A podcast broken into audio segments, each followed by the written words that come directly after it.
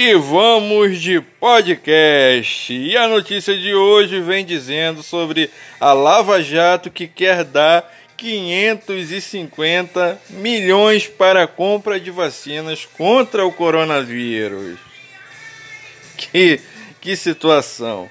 Então, vamos assim. Força Tarefa encaminhou o ofício às autoridades pedindo a liberação dos recursos apreendidos em operações contra a corrupção no Estado. Tomara Deus que esse dinheiro saia para fazer toda esse giro, né?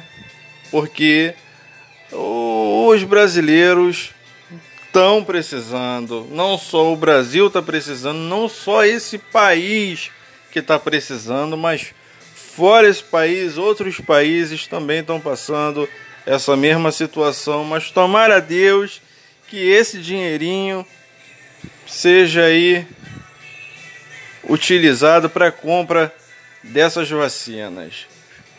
Ficamos por aqui e voltamos a qualquer momento com um grande podcast para todos vocês. E vamos de música.